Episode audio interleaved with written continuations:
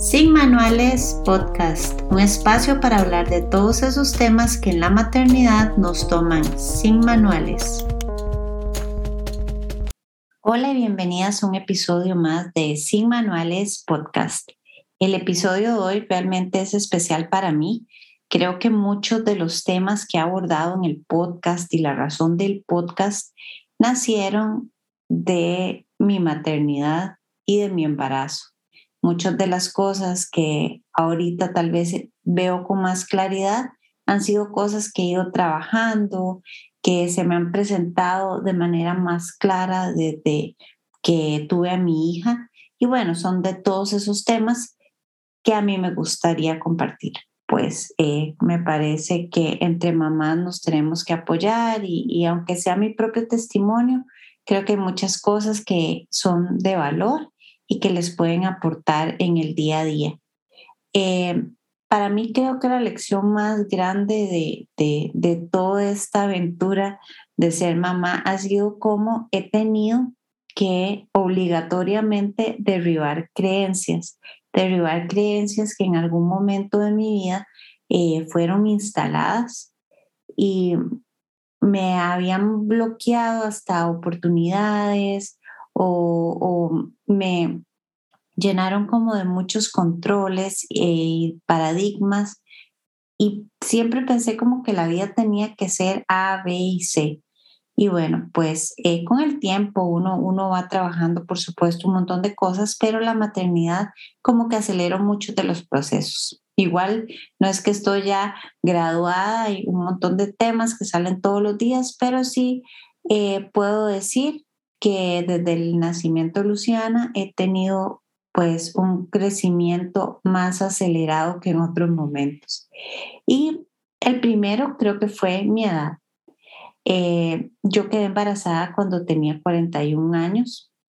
Iba, estaba por cumplir los 42. Justo antes de quedar embarazada, como unos tres meses antes, fui a mi control normal con la ginecóloga y me acuerdo perfectamente que ella me dijo, Gaby, eh, vos estás interesada en tener hijos. Yo le dije, la verdad, eh, doctora, yo ya eso, ya pasé la página, creo que ya eh, no estoy en edad como para tener hijos y después de realmente tener un perfil ginecológico muy complicado, desde, desde muy chiquilla tuve problemas con la menstruación, era cero regular, tomé pastillas, las pastillas no me caían bien, siempre tuve ovarios poliquísticos, me operaron como por ahí del 2015 o 16, si mal no recuerdo, de un eh, quiste hemorrágico en un ovario y a los dos años empecé con un sangrado muy fuerte que duró como ocho meses porque por más que, que recorrí la lista de ginecólogos en Costa Rica, eh, fue hasta el, no fue sino hasta el último que pudo descifrar que era un mioma de 6 centímetros intrauterino. Eso significa que estaba súper profundo en un, en un espacio muy complicado dentro del útero lo que hacía que, que se ocultara. Entonces, pues eh, costó mucho verlo. Eh, y bueno, dadas todas esas cosas que ahorita retomo el tema, eh, la ginecóloga me dice, mira, podemos, te lo digo, me dice, porque hasta los 42 es como la edad en la que yo recomiendo, pues ya decidirse porque ya más adelante pues es más riesgoso. Y si vos consideras que es algo que querés, pues podemos empezar con, con métodos alternativos. Para esto realmente yo ya había hecho las paces con el proceso, eh, tenía una relación relativamente nueva, eh, teníamos menos de un año estable, iba por buen camino y posiblemente íbamos a terminar en, en, en, en, algo duradero como lo que tenemos, pero en ese momento pues nos estábamos conociendo verdaderamente. Y yo le dije, no, doctora, la verdad es que eh, voy a cambiar de pastillas nuevamente porque estas no me caen muy bien. Y bueno, eh, fue, creemos que con ese cambio de pastillas que sucedió el milagro. Y para volver atrás un poco con la historia, eh, en el 2017, después de todo este sangrado, ese doctor que logró descifrar cuál era el misterio, me dijo, mira, realmente es muy complicado operarte por el tamaño del quiste. Eh, la verdad es que para, para asegurarnos que sea una operación exitosa, tenemos que quitarte todo el útero. Yo sentí como que mi vida se acababa. Fue, creo que una de las noticias más tristes eh, que había recibido hasta el momento. Eh, me fui al carro después de la cita, ahí él, él mismo como que apresuró mucho como el papeleo y me dijo, yo tengo el seguro, eh, pusimos una fecha para la operación. Yo dije, bueno, él sabe y de verdad es un doctor que sabe mucho. si esta es la única opción, es la única opción. Lloré, me acuerdo que llamé a unas amigas, seguí llorando. Y hablando con las amigas, eh, me dice una, Gaby, ¿por qué no vas a terapia? Yo he visto que muchos de esos miomas son emocionales y realmente yo siempre he creído mucho como en la energía y, en, y en que el cuerpo somatiza. Y bueno, al final dije, sí, la verdad es que igual, si no es para, para, para minimizar el mioma, es para sentirme mejor. Yo soy fiel creyente en la terapia y la verdad no le estaba pasando bien, aunque ya había hecho, según yo, las paces con el no tener hijos porque no se había dado la oportunidad, eh, me dolió. Siempre como que uno guarda esa esperanza y, eso era definitivo, al menos de, de manera natural, porque mm, sí, yo siempre había pensado que si no iba a ser mamá, yo iba a adoptar en algún momento, siempre estuvo entre mis opciones. Eh, la cuestión para no hacer el cuento ni este podcast eterno, eh, con la terapia todo, pues sí, realmente eh, lo que logramos concluir es que todo ese sangrado y todo era mi cuerpo, realmente resistiéndose a la idea de, de, de llevar una vida que tal vez no era lo que yo anhelaba. Y era mucho como ese sentimiento de no poder tener hijos, de, de toda esa energía que uno concentra, especialmente en la zona del útero y todo, estaba sangrando, estaba sangrando porque yo anhelaba un hijo con toda mi alma. Y bueno, tal vez no lo había podido canalizar. Después de, de unas sesiones de terapia, eh, y hablar con, con varios amigos, un, muy buen amigo me dice, mira Gaby, yo tengo un doctor que es gatísimo y tiene como los instrumentos de última tecnología, ¿por qué no vas? Nada perdes como una segunda opinión. Y la verdad es que a ese punto yo dije, nada pierdo. Pues bueno, fui donde este dichoso doctor y me dice, si usted confía en mí, realmente si quiere cancele con el otro doctor, cancele la operación que yo estoy seguro que le puedo quitar ese mioma. Y es pequeño realmente, yo pequeño, pero es que medía 6 centímetros.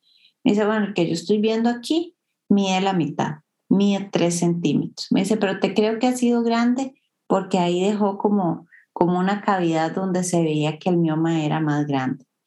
Entonces yo creo fielmente en que el milagro de la terapia hizo que ya yo aceptando mis sentimientos y mis emociones, ese mioma se contrajo y al final era operable y este doctor realmente logró quitarlo sin tocar el útero.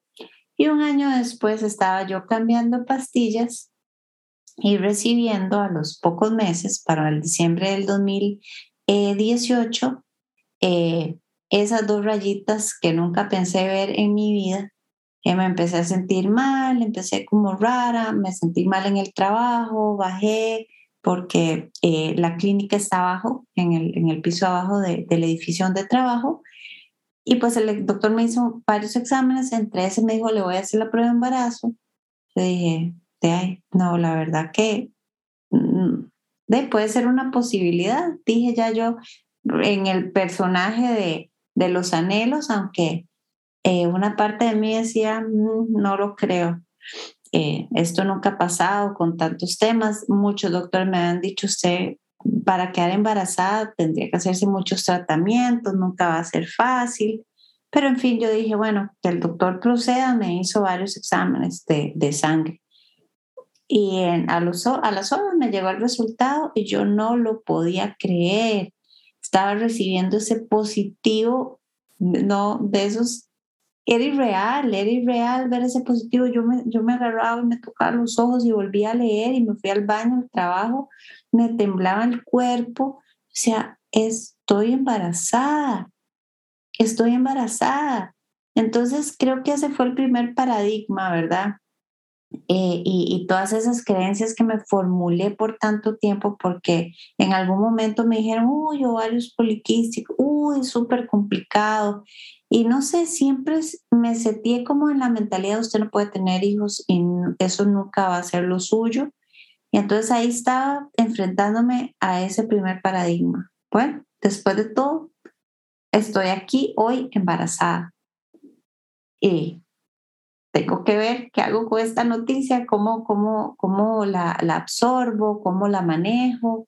Eh, la verdad, por más que uno pudiera pensar que, que iba a ser la, eh, la alegría desbordante, fueron varias semanas de, de, mucho miedo, mucha incertidumbre, mucha confusión, porque yo había hecho un proceso de cerrar como el ciclo y de aceptar mi realidad con o sin hijos, pero empezar a vivir una vida plena desde, eh, desde la felicidad y desde mí mismas eh, y, lo que yo podía traer a mi vida sin pensar en que eso significara un bebé.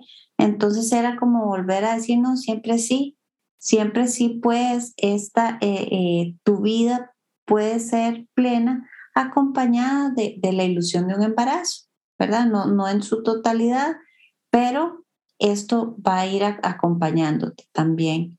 Y tardé sus semanas como, como asimilando la noticia, lloré mucho, era mucho miedo, tenía mucho miedo. Eh, viví en el miedo de, ¿y si lo pierdo?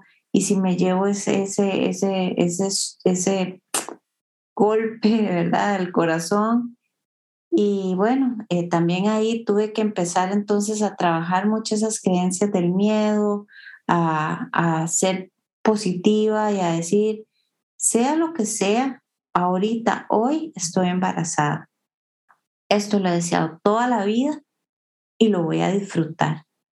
Y entonces empecé realmente a vivir el día a día y disfrutar cada minuto de mi embarazo, con sus temas, porque sí hay muchos cambios hormonales, achaques, eh, bueno, eh, ya empezar pues a construir también mi vida en pareja y decidir qué íbamos a hacer.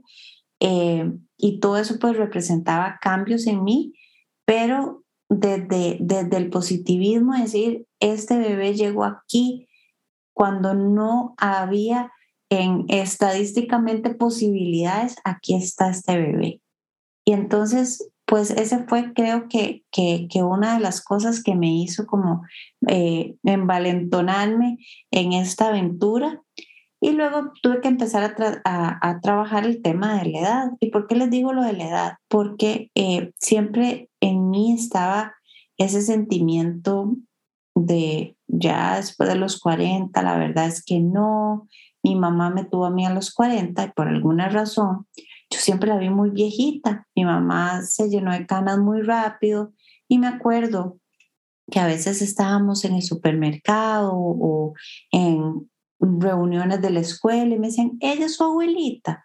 Y yo decía, no, es mi mamá, pero yo sentía mucha pena. No es, no sé, todavía no sé por qué yo sentía tanta pena si mi mamá siempre ha sido muy jovial y hasta la fecha sigue conmigo. Y también tuve mucho miedo, mucho tiempo que se me muriera. Yo la veía viejita, yo decía, se me va a morir. Y pasé mucho tiempo diciéndole todo el día, ma, usted se va a morir. Y ella me decía, no, yo no me voy a morir. por supuesto que todos nos vamos a morir, pero bueno, ella en su mentirilla piadosa me reconfortaba.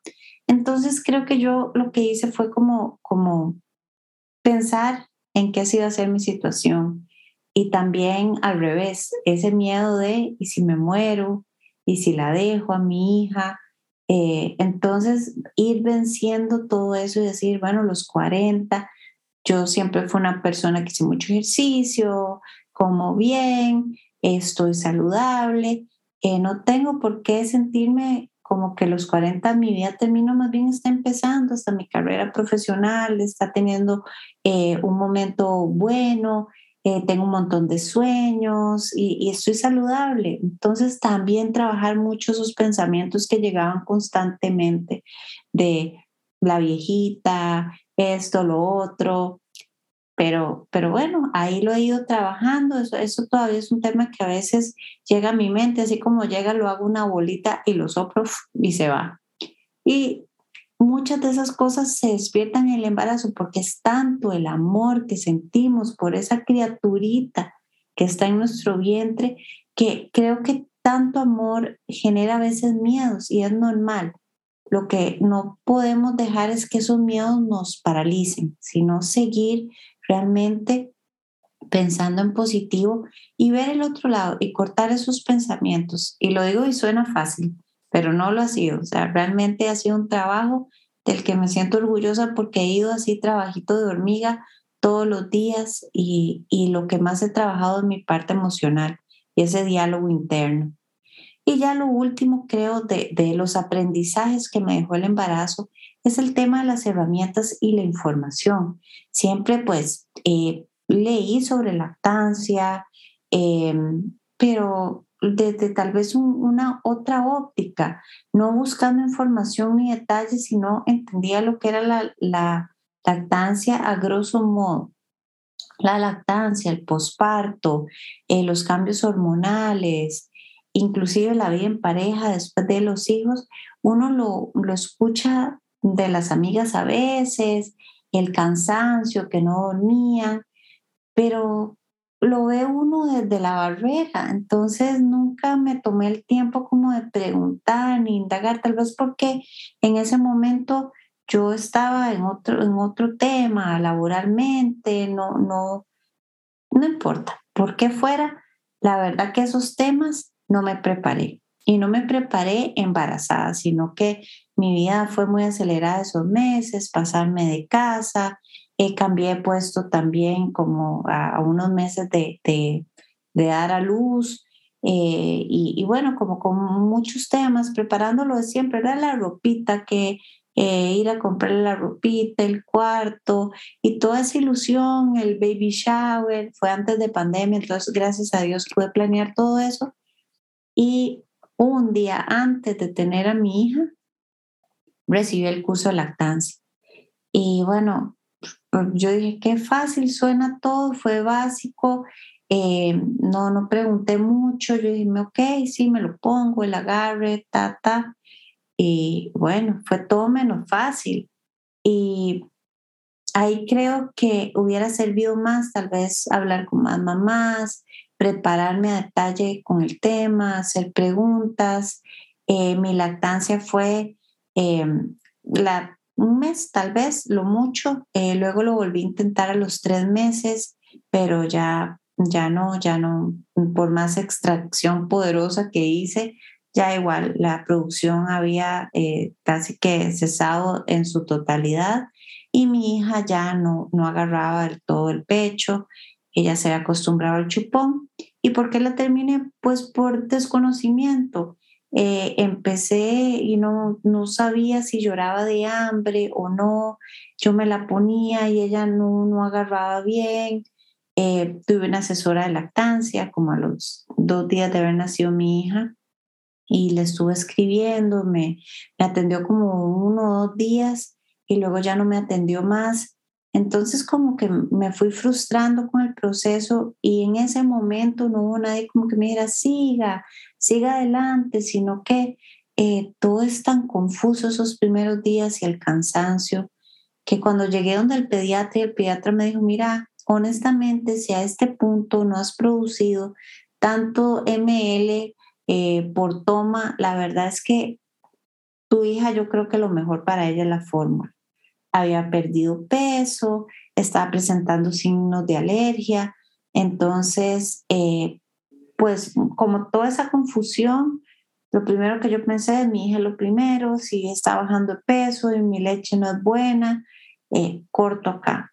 Y eso llevó pues a muchos meses de culpabilidad, de sentirme que no, que había defraudado a mi hija por no eh, darle eh, leche materna, que le había como, como prohibido eso tan sagrado. Eh, me sentí culpable mucho tiempo, ya luego pues entendí muchas cosas, mi hija está bien, si tuvo alergias alimenticias y tuvimos que llegar donde la pediatra indicada, pasó por cinco fórmulas hasta que dimos con la que realmente era, pero tal vez si yo hubiera tenido las herramientas, hubiera sabido todo este mundo de asesoras que hay, que hay una red de la Liga de la Lactancia, eh, es un mundo increíble, hubiera seguido. Ya no me lamento, ya me perdoné, mi hija, vuelvo y repito, está bien. Esa es otra lección aprendida investigar. Igual el posparto.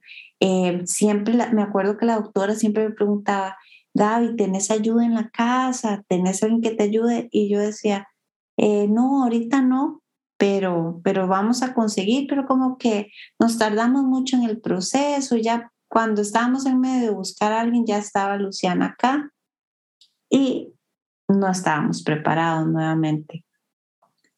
Otra cosa que hay que realmente planificar, la comida. Uno no está en condiciones con un bebé recién nacido de ir a cocinar, uno está cansado, cada minuto cuenta para dormir un ratito, descansar o simplemente eh, pues tener, tener un espacio para bañarse. Y a veces comer ni siquiera está en la agenda. Entonces planificar, que alguien ojalá las ayude antes, ustedes mismas, cómo se sienta más cómoda, hacer toda la preparación de las comidas por lo menos por 22 días o contratar ahora que hay tantos servicios como pimiento rosa o todos esos caterings que le hacen a uno los menús y se lo traen por día. Eh, yo no pensé en nada de eso y creo que no, no pensamos como familia en ese apoyo y realmente hubiera sido, hubiera hecho toda la diferencia, porque el comer realmente eh, cambia todo. Una mamá que no come es una mamá que anda de mal humor y tras de eso sin dormir no ayuda. Entonces, alistar y tener claro quiénes van a ser esas personas que te van a apoyar en esos días de posparto, hermanas, mamás, tías, abuelas, inclusive señoras eh, domésticas que puedan estar ahí, ojalá que la conozca uno de antes, que ya le tenga confianza. Eso es lo ideal, pero si no realmente buscar apoyo a estos servicios de, comida. Eh, eso es otra de, los, de las cosas que yo digo que son aprendizajes y que súper recomiendo.